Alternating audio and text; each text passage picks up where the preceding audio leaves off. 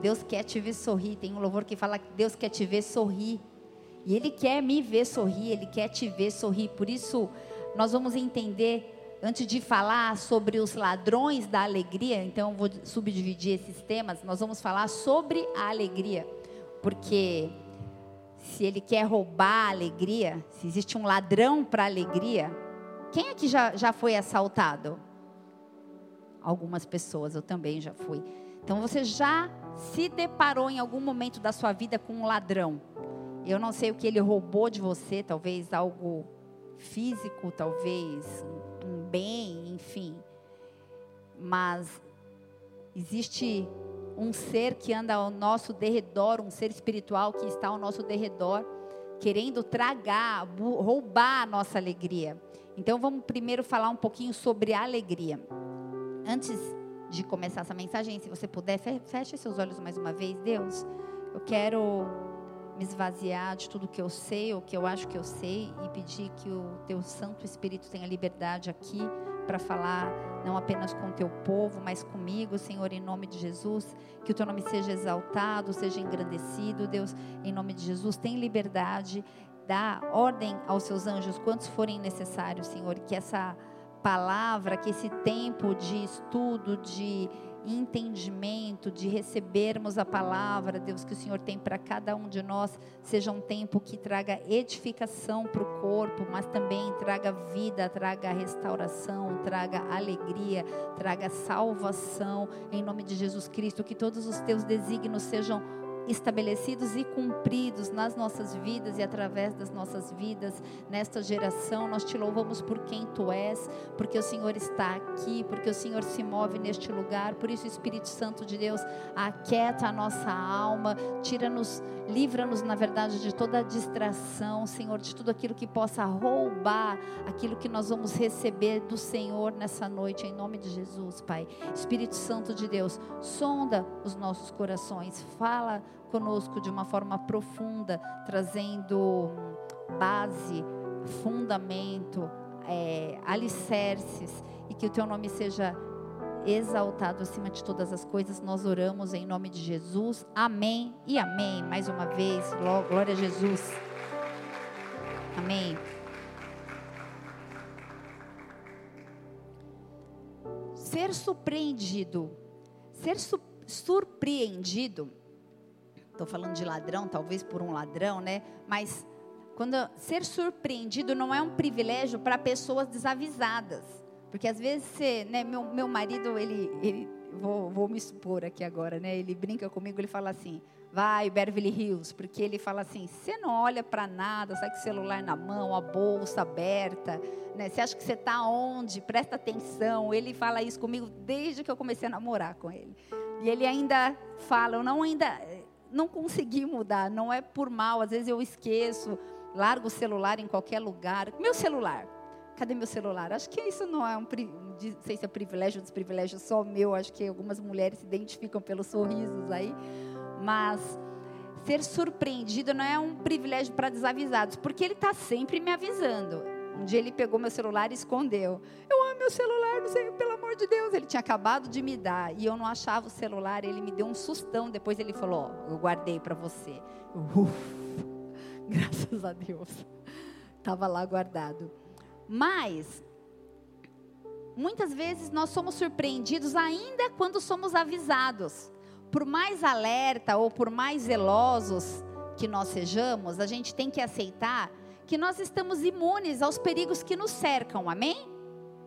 Então, é, eu, na verdade, tomo tanto cuidado quando eu vou lavar a minha cozinha. Eu tenho o hábito de jogar água na cozinha quase todo dia, porque meu piso é preto, mas é liso. E na minha área de serviço também. Então, eu tenho o hábito de jogar, já pego mangueira, já jogo, quase todos os dias. E eu faço isso com, muito, com muita cautela porque eu sei que cai. Né? Você joga detergente ainda no chão, aí que vira aquela. O Richard deita de peito, está escorregando na cozinha, vira uma festa. Mas, mesmo sabendo que tem que tomar cuidado, eu já caí algumas vezes na minha cozinha. Toma, andando devagar, eu já tentei descalço, de chinelo, não, não sei o que acontece.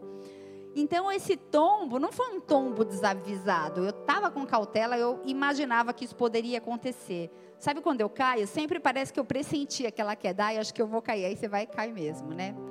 Mas um outro exemplo é a profissão de um desarmador de bombas. Você sabe que existe essa profissão, né? Um desarmador de bombas é um profissional que vive uma das mais cruéis pressões, porque se ele cortar o fio vermelho, sendo que era para cortar o fio verde, pum, explode tudo. Então ele também não é um desavisado. Se ele tiver cortado os fios certos a vida inteira e no último momento ele cortar o fio errado, o que, que acontece? Ele anula todos os acertos anteriores. Você está comigo? Todo o cuidado que eu tomo para não cair, quando eu caio, eu falo, ah, meu Deus, né? Parece que um dia de, eu não cheguei a trincar, mas tive que enfaixar o braço, cair em cima do braço. Falei, ai meu Deus. Então, todos nós corremos riscos nessa vida. Quem crê diz amém. A gente sabe disso, né? E mesmo avisados, esses riscos ainda permeiam a nossa, nossa volta, ao nosso derredor, enfim. Então, eu quero que você pense nisso de uma forma muito profunda. Todos os fios certos que, essa, que esse profissional tiver cortado a vida inteira vão ser desconsiderados. Pensa nisso, sabe por quê? Isso é muito profundo. Isso precisa me levar e te levar a, a um pensamento, a, a algo muito profundo, porque assim, a gente considera pessoas, lugares, a gente cria expectativas, baseados que a gente não vai levar nunca nenhum golpe. Baseados que a gente nunca vai cortar o fio errado. A gente quer manter tudo sempre muito feliz, diga feliz. Tipo propaganda de manteiga. É tudo muito feliz, é tudo muito bonito, né? E muitas vezes um fiozinho errado anula tudo que já fez certo a vida inteira. Você está comigo? E isso não é só com a gente, mas homens de Deus na Bíblia também enfrentaram as mesmas dificuldades se tornaram vulneráveis, sujeitos a erros, a julgamentos. Eu podia dar vários exemplos, Moisés, Davi, Josué, enfim. Mas esses erros, muitas vezes, foram cometidos quando menos se esperava, ainda que não havia nenhum desavisado.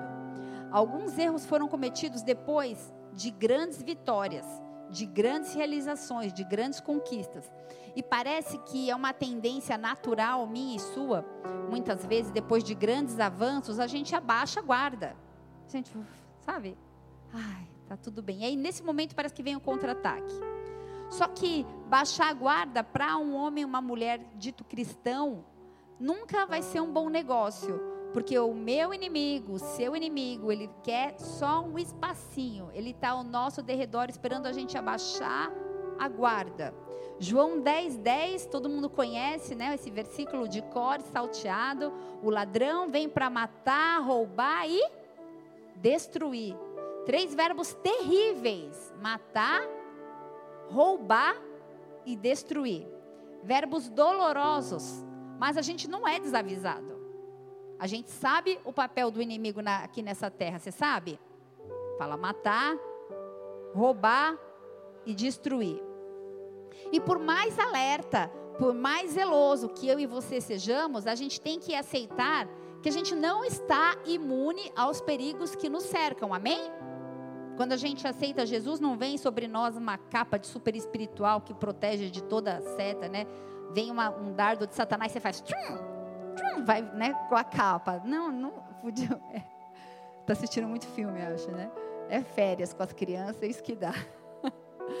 Mas não, não é assim na prática. Mateus 26, versículo 41, diz assim: Vigiai e orai, para que não entreis em tentação. Na verdade, o espírito está pronto, mas a carne é fraca. Há uma necessidade de orarmos, isso é óbvio, de jejuarmos, de nos consagrarmos, mas tão igual importante a orar e jejuar é a necessidade de vigilância. Diga vigilância. Vigiar, segundo o dicionário, é estar atento. E eu gostei dessa desse esclare... dessa desse significado. Obrigada. Eu gostei desse significado. Vigiar, estar atento, vigiar, estar em sentinela. Velar. Alguém já velou alguém? A minha irmã do meio teve a Lorena, minha sobrinha, e a minha sobrinha com coisa de 10 dias, menos de 10 dias de vida, ela se engasgou com leite e ela ficou mais de quatro, cinco meses, sei lá, foi muito tempo que ela ficou sem respirar, ela ficou roxinha. E aí minha irmã saiu correndo, gritando pelo condomínio. E aí, graças a Deus, tinha um médico no condomínio, foi lá e ressuscitou e ela voltou à vida. Mas isso trouxe uma consequência na nossa família. Porque a minha irmã foi acometida de uma síndrome, depois de algo muito brusco assim, de um medo, uma, de uma perda tão grande, né? De, ela disse que viu a minha sobrinha praticamente morta, roxinha. E daí ela não dormia mais e ela não queria que a Lorena dormisse sem ser velada. Eu já morava aqui em Ribeirão Preto, já era pastora nessa igreja e fui passar uma temporada com a minha irmã e eu não dormia, né? Enquanto ela dormia, eu sentava com a Lorena na poltrona e não podia dormir, porque ela estava vivendo um momento de surto e eu estava ali ajudando, intercedendo e tentando de alguma forma, né, ser útil, enfim. Então eu sei te falar o que é velar porque foram algumas madrugadas que eu dormi, né? Dormia meu cunhado, minha irmã e eu na poltrona do lado. Aí quando meu cunhado saía, eu deitava na cama, daí minha irmã ficava com a bebê. Aí minha irmã dormia, a gente ficava trocando. Porque houve um pânico. Então, quando a gente fala vigiai e orai, é para vigiar. Não dá para dormir. Às vezes você está com sono, você está cansada, aquele bebê de um quilo e meio, sei lá, dois, vira uma tonelada porque ela era bem pequenininha, porque você não consegue dormir, né? Então a palavra diz: vigiai e orai, velai, esteja atento, diz sentinela, porque o espírito está pronto, mas a carne é fraca. Você está comigo? A gente precisa orar e vigiar nós precisamos estar atentos e nós não somos desavisados. Diga, eu não sou desavisado. Nós não somos desavisados. A gente sabe que o inimigo está ao nosso derredor para matar, roubar, destruir, na espreita, esperando uma brechinha para nos tragar. Deus me livre de ser tragado. Você já pensou? Não existe um homem super espiritual que vigie e ore o tempo todo. Porque a gente apresentar isso, porque a gente trabalha, a gente dirige, a gente toma banho, a gente faz diversas atividades. Então, é algo que não é fácil que me é pedido e te é pedido também. Você está comigo? Lucas 21, versículo 36 ainda. Enquanto você abre, eu queria te falar: não desafie as artimanhas de Satanás, porque a nossa carne é fraca a gente precisa orar e vigiar, estar sempre em estado de alerta. Vigiai, pois, em todo tempo orando para que sejais havidos por dignos de evitar todas essas coisas que hão de acontecer e de estar em pé diante do Filho do Homem. O contexto de, dessa passagem era o sermão profético. O Senhor estava falando sobre princípios de dores. Então, quando ele fala muitas coisas ruins teremos que enfrentar, ele estava falando de morte, de o amor de muitos se esfriaria, de apatia, de tremores de guerra, de pai contra filho, tudo aquilo que a gente conhece como princípio das dores. E ele diz: vigiai o tempo todo orando, para que a gente seja digno de evitar essas coisas que vão acontecer. Nós não somos desavisados, essas coisas vão acontecer, vão acontecer. Só que ele nos desafia a vigiar para que nesse dia a gente esteja de pé diante do Filho do Homem. Você está comigo? Muitas coisas ruins a gente tem que enfrentar, a gente vai enfrentar, talvez alguns de nós estejam enfrentando. Lucas 21, versículo 34 ainda, diz para a gente, é só voltar alguns versículos, isso. Ah, essa versão está cautelai-vos. A minha versão diz velai. Alguém tem mais essa versão? Velai por vós mesmos. E não aconteça que o teu coração seja entorpecido ou fique sobrecarregado com as consequências da orgia, embriaguez e das preocupações deste mundo. E para aquele dia não venha sobre vós repentinamente como um laço. Eu vou ler a minha versão. Velai por vós mesmos, e não aconteça que o teu coração seja entorpecido com glutonaria. Imagina que a gente nem, né, glutonaria, embriaguez com os cuidados da vida, porque aquele dia vai vir de improviso, para que aquele dia não seja para nós improviso, não, é algo que não vai acontecer de uma forma repentina, não vai ser um laço, a gente já sabe. Você pode dizer amém? Nós não somos desavisados. Não vai ser um improviso, não vai ser repentinamente, é, é vai ser repentinamente, não vai, vai, vai ser repentino para o meu ou o teu conhecimento, porque é algo que nós já sabemos, amém? Então, pastora, pelo amor de Deus, qual que é o valor de passar a vida inteira vigiando, alerta, atenta, tomando cuidado para não escorregar na cozinha ou para não cortar o fio errado e pum, né? Porque eu estou fazendo tudo certo a vida inteira. E se eu cortei esse fiozinho, bum. O valor, o valor está em passar a situação que for, a tentação que for, e no final está na presença do Filho do Homem.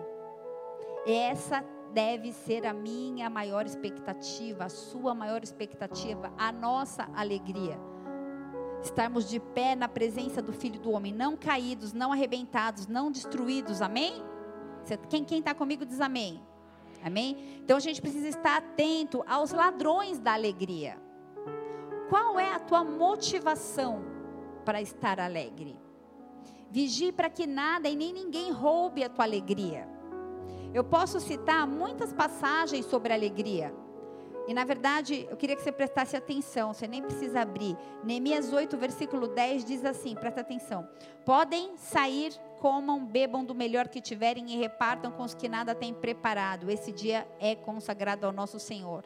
Não se entristeçam, porque a alegria do Senhor os fortalecerá. Tiago 1, versículo 2 diz assim: Meus irmãos, considerem motivo de grande alegria o fato de passarem por diversas provações, porque vocês sabem que a prova da fé produz esperança, perseverança.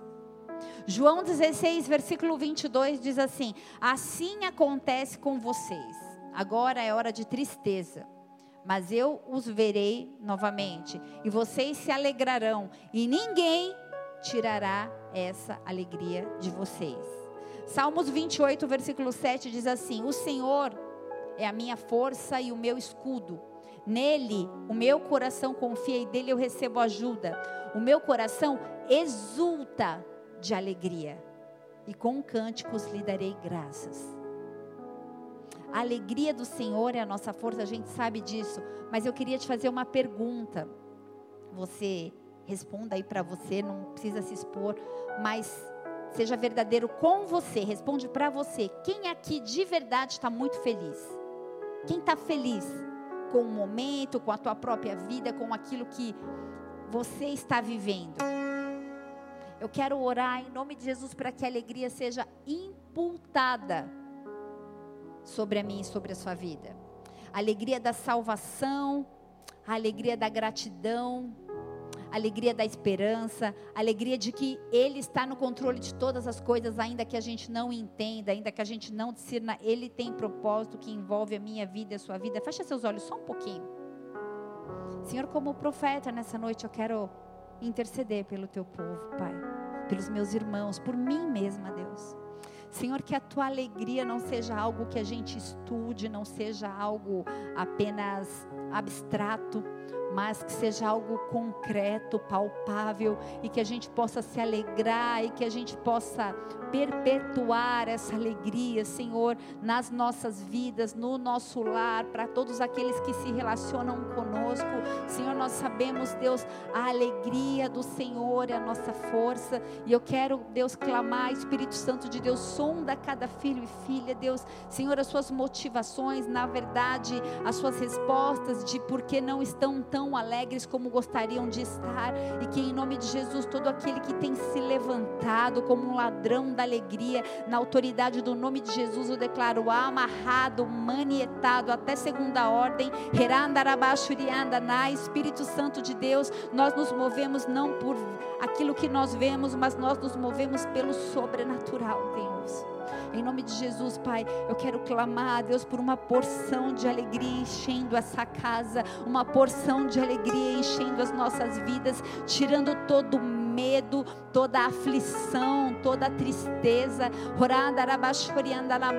tirando em nome de Jesus toda toda memória, Senhor, que traz dor, toda a sensação de morte, todo aperto no coração, toda seta que traz depressão, toda seta que traz desânimo, apostasia, toda seta que traz incredulidade. Espírito Santo de Deus, enche esse lugar com a alegria do Senhor, enche esse lugar com a tua alegria. Nós queremos ser cheios da tua alegria. Por isso, Espírito Santo, pela fé, nós tomamos posse de toda a alegria que está disponível a nós, porque a alegria é fruto do Espírito, alegria é espiritual, não é emocional, não é circunstancial. E nós tomamos posse em nome de Jesus, em nome de Jesus, em nome de Jesus.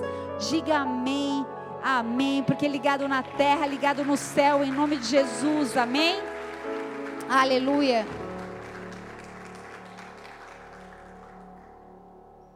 Por que, pastora, ministrar sobre ladrão de alegria? Porque o Senhor, na verdade, Ele sempre quis que a gente vivesse com plenitude e com alegria. Ele fez um jardim lindo para sermos alegres. Filipenses 4, versículo 4 diz assim: Alegrem-se sempre no Senhor. Novamente direi: alegrem-se. É nosso dever e, na verdade, é um privilégio regozijar-se em Deus. O tempo todo, todo o tempo, porque Deus é bom, amém? E até mesmo quando a gente sofre, por piores que possam ser as circunstâncias, eu não consigo ministrar isso sem vir à minha memória o culto de domingo, onde a gente cantou isso no momento da ceia, né? Te louvarei, não importam as circunstâncias. E a gente vê uma, das nossas irmãs aqui numa cadeira de roda, cometida de um câncer no cérebro, louvando ao Senhor. E eu não quero fazer nenhum tipo de sensacionalismo com você, porque não é para você se indignar, porque a dificuldade dela é essa, e talvez você se sinta poxa, mas a minha é um saldo negativo, a minha é, sei lá, tantos motivos que podem me fazer ou te fazer triste. Não existe comparação, o Senhor se compadece de cada um de nós. Você pode estar com a tua unha encravada e estar tá triste por isso, isso não te faz um ser desprezível. Posso ouvir um amém? Cada um tem a, a, a proporção, e é, isso é estabelecido pelo Senhor. Não se compare. Mas situações assim servem para nos motivar. Amém? Provérbios 17, versículo 22 fala que o coração alegre é remédio. Coração alegre é um bom remédio.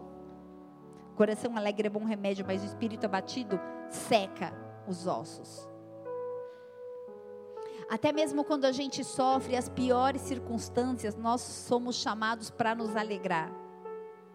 Eu estou trazendo aqui muitas passagens, na verdade, para te dar uma base, para te dar um cimentão da importância de estar alegre. Às vezes a gente quer estar alegre. Eu lembro em alguns momentos, quando eu ainda era solteira, e eu olhava para a minha própria vida e eu não tinha motivos para estar triste. Eu tinha um bom emprego, eu era bem sucedida profissionalmente, eu era é, reconhecida comercialmente ali no meu meio profissional. Eu tinha uma família presente, pai, mãe, ainda que divorciados, presentes, irmãs, amigos. Eu tinha o meu bom carro, eu tinha muitas coisas. Mas em alguns momentos eu sentava na cama e eu sentia uma tristeza no meu coração, um aperto e uma vontade de chorar, e eu era acometida pelos meus próprios julgamentos com tamanha culpa, porque eu não me sentia digna de estar triste, porque eu não tenho motivo. E aí a gente se compara, óbvio, né? A gente olha para as desgraças, né? Que só a gente vê o que a chuva, que é uma bênção, fez lá com Minas Gerais. Aqui com a locomotiva tão perto da gente. A gente entra em casa e tem conforto. Isso é um motivo para a gente se alegrar. Mas algumas vezes a tristeza invade o nosso peito e parece que arranca pedaços. E você luta com aquilo e a gente não sabe como lidar. Você está comigo? Amém? E você fica pior ainda, porque você é crente e a gente aprende, né? A alegria do Senhor é minha força, o Senhor é minha bandeira, Jeová Nissi. E aí a gente entra num conflito espiritual e emocional e parece que vai degringolando, vai ficando cada vez pior. Mas eu queria te dizer que o coração alegre é remédio. Você quer ser curado da, da tristeza? Se alegre. Se alegre nas pequenas coisas. Se alegre com o perfume de, um, de uma flor, com um pássaro. Se alegre com o que você tem vivido. Comece a orar, Senhor. Eu não entendo, mas traz alegria, traz gratidão. Talvez você tenha a resposta para o motivo da sua tristeza. Eu te perguntei, você está plenamente feliz nesse momento? E você respondeu, creio que para você mesmo. Talvez o que quer roubar a tua alegria é uma enfermidade, talvez um desemprego, talvez você precisa cuidar de uma casa e não se sente capacitado, talvez uma dor, uma humilhação, uma vergonha, uma traição. O que tem roubado a sua alegria? Talvez a ansiedade, o medo, a indignação. Talvez um senso de injustiça. Um vício, um relacionamento rompido, eu não sei. Abra tua Bíblia comigo em 1 Tessalonicenses 5, versículo 2. Aqui, a figura do ladrão na verdade, muda. Versículo 2 de 1 Tessalonicenses 5 diz assim: Pois vós mesmos estáis inteirados com precisão de que o dia do Senhor vem como ladrão de noite. Versículo 4, por favor. Mas vós, irmãos, não estáis em trevas, para que esse dia, como ladrão, vos apanhe de surpresa. Aqui a figura do ladrão, na verdade, me entenda bem, não estou falando mais de Satanás, mas eu estou falando de Jesus. E o contexto aqui é a segunda vinda de Jesus, a segunda vinda literal de Jesus. É por isso que nós é isso que nós esperamos, é isso que nós ansiamos. Amém? Ele disse que vinha, ele veio, ele disse que vai voltar e ele voltará. Isso precisa ser uma certeza para mim e para você. E 1 Tessalonicenses 5 aqui fala da segunda vinda de Jesus. Mas essa segunda vinda também não vai ser algo inesperado, no versículo 2. Não vai ser algo inesperado.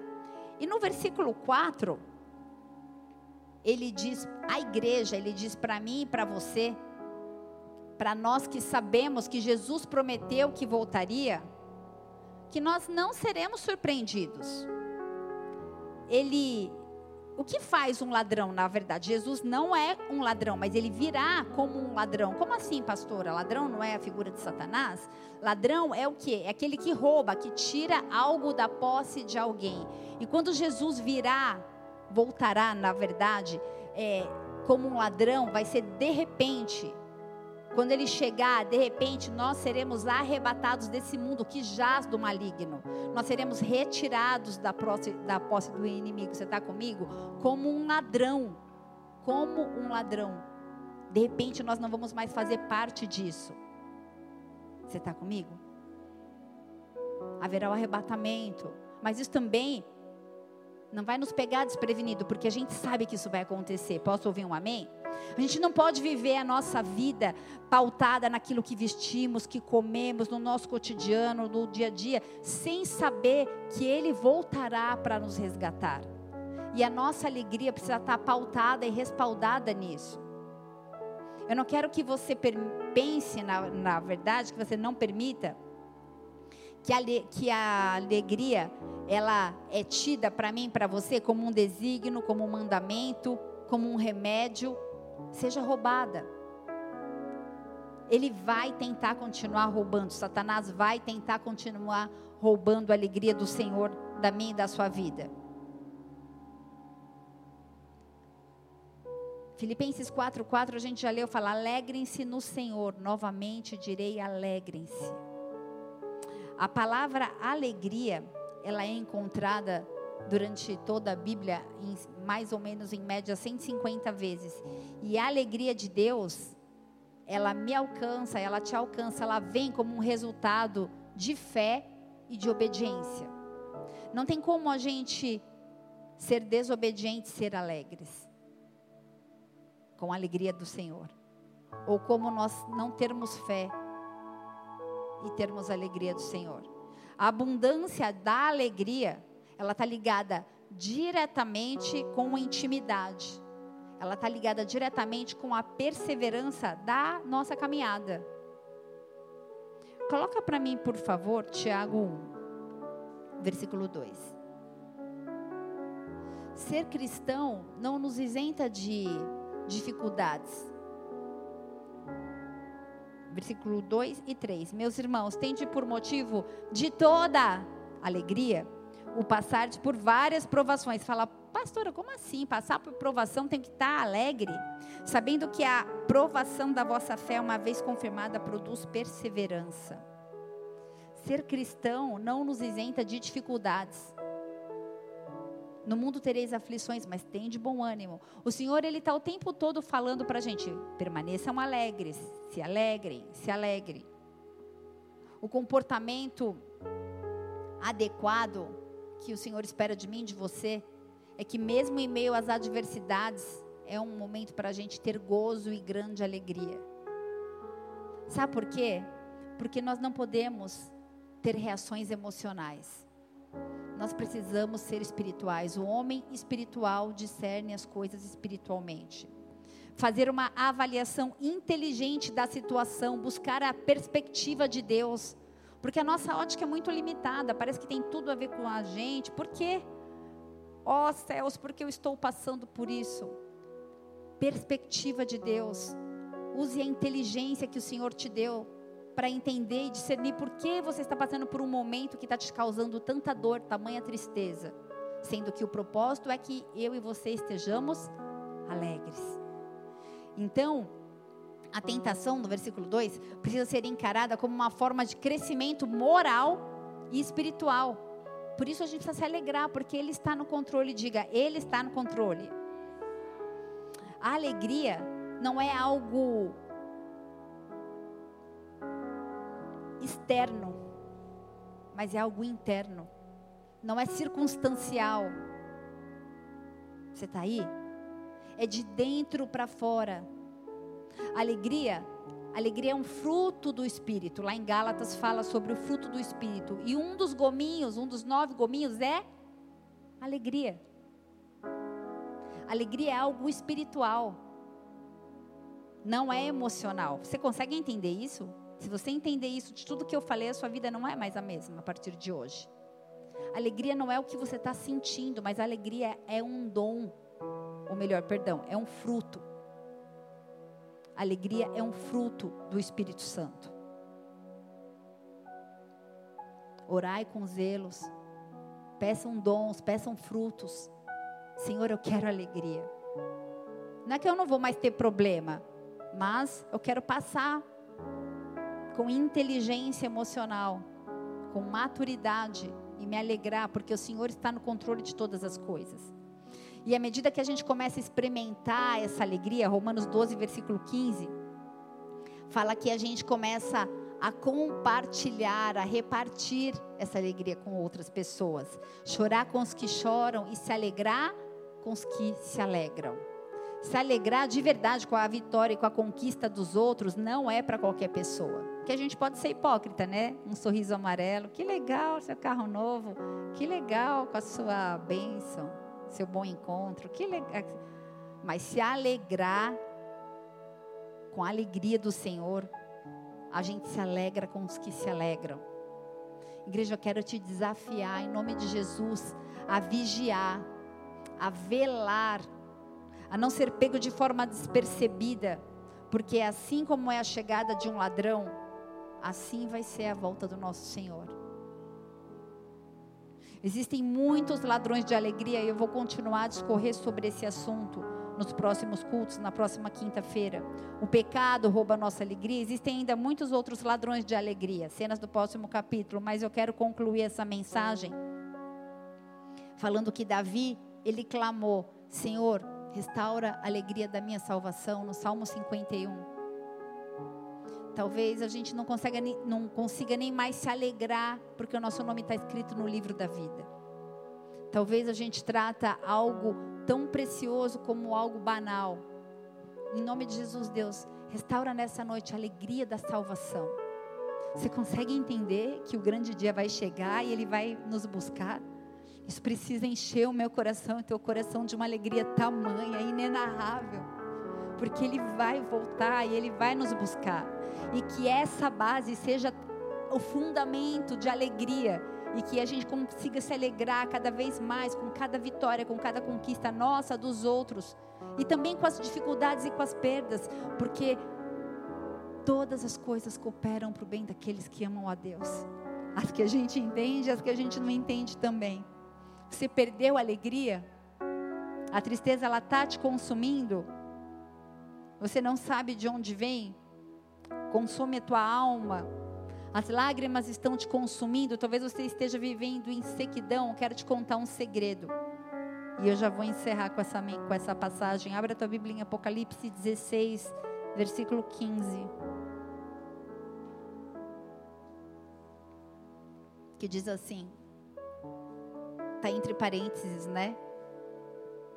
Na sua Bíblia, tá? Tá? Amém? Sua Bíblia está entre parênteses esse versículo? Eis que venho como ladrão. Palavra de Jesus. Eis que venho como ladrão, bem-aventurado aquele que vigia e guarda as suas vestes, para que não ande nu e não se vejam as suas vergonhas. O contexto dessa passagem aqui é a batalha final. O contexto aqui de Apocalipse é o dia das forças do mal reunidas contra Deus. A sexta taça sendo derramada. No versículo 12 fala de dragão, fala de falso profeta, fala da grande peleja, fala que haverá uma guerra, que vai ter sangue. Nós não somos desavisados. A gente sabe que isso vai acontecer. Mas especificamente no versículo 15, que está entre parênteses, é um alento de Jesus para a igreja. É um alento, é um recadinho de Jesus para mim para você. Ele, eu vou parafrasear aqui com a versão Juliana atual, como se Jesus estivesse dizendo assim para mim, para você, filhinhos, eu venho como um ladrão. Eu tiro vocês de posse dessa terra do maligno, porque o mundo jaz do maligno. Nós não somos daqui. O mundo jaz, jaz vem de jazigo, de morte. O mundo jaz no maligno. Nós não estamos aqui. Como um ladrão, ele vem nos tirar da posse dessa terra na qual, a qual a gente não pertence. Bem-aventurados são vocês por vigiarem. Bem-aventurados são vocês por permanecerem. Ainda que hajam dores, ainda que seja difícil, vocês permanecem. Bem-aventurados vocês por estarem atentos. Vocês sabiam que eu ia vir. E eu estou aqui. Bem-aventurado vocês por guardarem as suas vestes, não serão envergonhados. Vigiar e guardar as vestes vestes brancas, vestes de santidade, guardem as suas vestes. Eu já tinha dito isso para a igreja em Laodiceia, Apocalipse 3, versículo 18. Jesus já tinha dito sobre guardar as vestes para a igreja. Apocalipse 3, versículo 18, fala assim: Aconselho-te que de mim compres ouro refinado pelo fogo para te enriquecer, vestiduras brancas para te vestir a fim de que não seja manifesta a vergonha da tua nudez, colírio para ungir teus olhos, a fim de que vejas. Coloca para mim no versículo 20, por favor.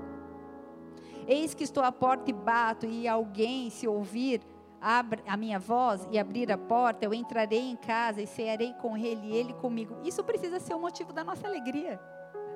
Um privilégio de se assentar e, se e ceiar com Jesus. Guardem as suas vestes, vigiem, não sejam roubados da sua alegria. Que esse seja o motivo da nossa alegria, o grande encontro, o grande dia vai chegar. Ele falou que vinha, ele veio. Ele disse que vai voltar, ele voltará. Quem nunca foi roubado, quem nunca ficou sem alegria,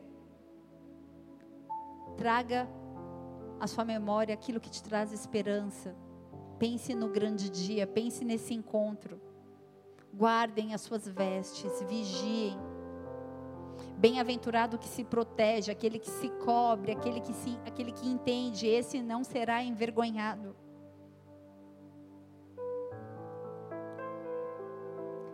Imagina Lucas 12, 37. Bem-aventurado aqueles servos os quais, quando o Senhor vier, achar vigiando. Em verdade vos digo que se cingirá e os fará sentar à mesa, e chegando-se os servirá. Bem-aventurado aqueles servos os quais, quando o Senhor vier, achar vigiando. Baixe sua cabeça, feche seus olhos. Aleluia, Jesus. Senhor, nós queremos vigiar porque nós não queremos a alegria sendo roubada. Será que existe no planeta honra maior? Estar na presença de Jesus e Ele nos honrar de uma forma tamanha. Aqueles que vigiaram, aqueles que estavam, que perseveraram até o fim. Imagina Jesus, filho, filha, você permaneceu fiel. Você honrou o meu santo nome. Imagina a alegria que você vai sentir. Eu quero desafiar a tua imaginação. Imagina a alegria que você vai sentir quando esse dia chegar.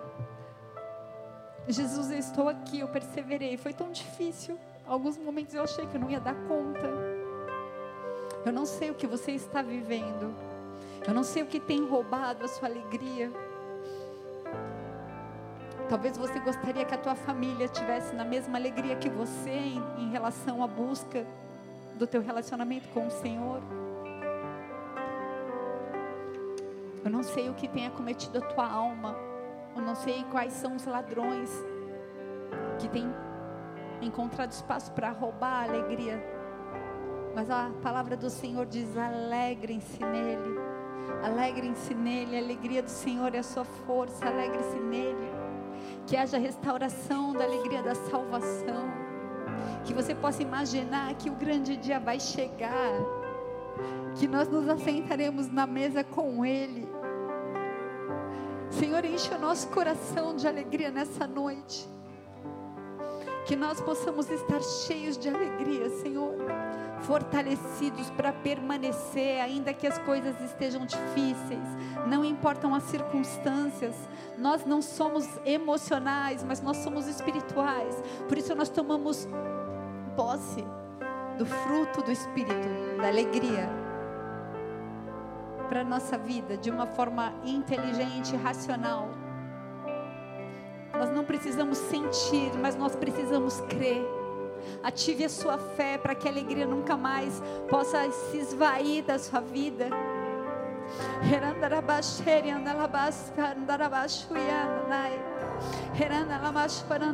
Senhor, existem pessoas tão cansadas, não conseguindo mais se alegrar, estando estagnadas, vivendo uma religiosidade ou a mesmice, não sabendo tanto faz o dia como a noite. Espírito Santo de Deus toca. Onde as nossas mãos não alcançam, a do Senhor alcança. E nós ativamos a nossa fé para que haja sobrenaturalidade do Senhor nessa noite.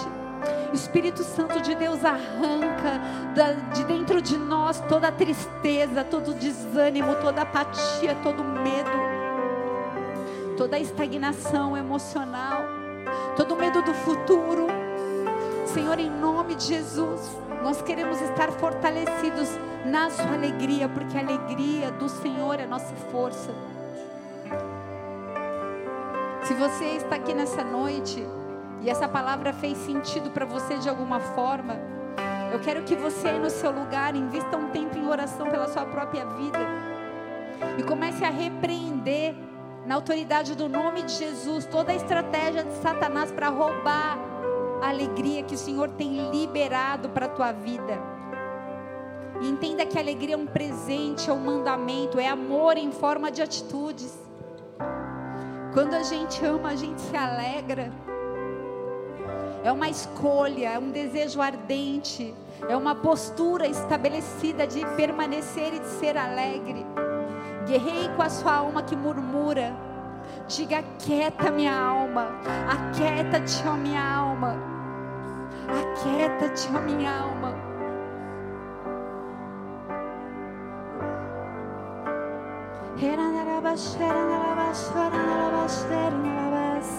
Enquanto nós adoramos, cadeias são quebradas, o jugo é despedaçado, a acusação é banida. Por isso enche o seu coração de alegria. A palavra diz: quando nós estamos alegres, nós cantamos com júbilos canções que exaltam o nome dEle, porque Ele é poderoso e justo e porque Ele te ama tanto. Espírito Santo de Deus, toca-nos nessa noite.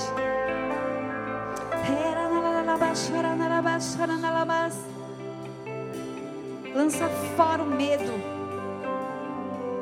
e a tristeza em nome de Jesus. Seja cheio de uma fome, de uma sede por intimidade, por relacionamento, por fé, por restauração. Busque a alegria do Senhor como uma meta na sua vida. Eu quero ser alegre. Faz um exercício, olha no espelho, sorria. Na autoridade do nome de Jesus, eu quero declarar a alegria do Senhor sobre a sua vida. A alegria do Senhor sobre a sua vida. Será um tempo diferente.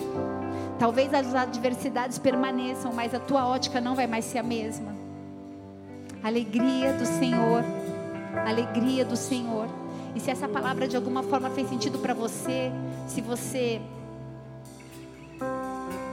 entendeu que nessa noite você lançou fora essa tristeza de uma forma profética, fique de pé no seu lugar.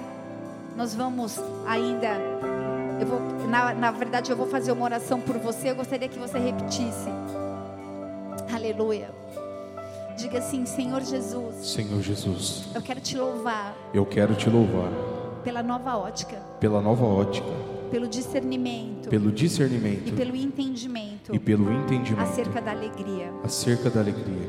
Tua palavra diz. Tua palavra diz diabo veio para matar. Que o diabo veio para matar, roubar, roubar e destruir. e destruir. Mas o Senhor veio. Mas o Senhor para veio me dar vida. Para me dar vida. E vida em abundância. E vida em abundância. Eu tomo posse dessa abundância sobre a minha vida. Eu tomo posse dessa abundância sobre em a minha vida. Em nome de Jesus. Em nome de Jesus. Independente das circunstâncias. Independente das circunstâncias. Eu me alegro. Eu me alegro. Porque o meu nome está escrito no livro da vida. Porque o meu nome está escrito no livro da vida. E eu declaro. E eu declaro. Nessa noite. Nesta noite. Que eu creio que Jesus Cristo. Que eu creio que Jesus Jesus Cristo morreu, morreu, mas ressuscitou o terceiro dia, mas ressuscitou o terceiro e dia, vivo está, e vivo está, sentado à direita de Deus Pai, sentado à direita de Deus e Pai, voltará, e voltará para me resgatar, para me resgatar. Por isso marca minha história, por isso marca minha muda história, minha vida, muda a minha vida, enche-me da alegria da salvação, enche-me da alegria da salvação, e que todos os teus planos, e que todos os teus se planos cumpram se cumpram na minha vida, na minha vida, e através da minha vida, e através da minha em vida, nome em nome de Jesus, em nome de Jesus, Pai. Eu te louvo, Deus, por pessoas nessa noite curadas, restauradas. Eu, os meus olhos não podem ver, mas o mundo espiritual se move. E em nome de Jesus, todo mal, todo mal, tudo aquilo que tem te aprisionado espiritualmente, emocionalmente, nós lançamos no abismo, na autoridade do nome de Jesus, amém? Você vai se alegrar, as pessoas vão falar que você está diferente, porque o coração feliz formoseia o rosto.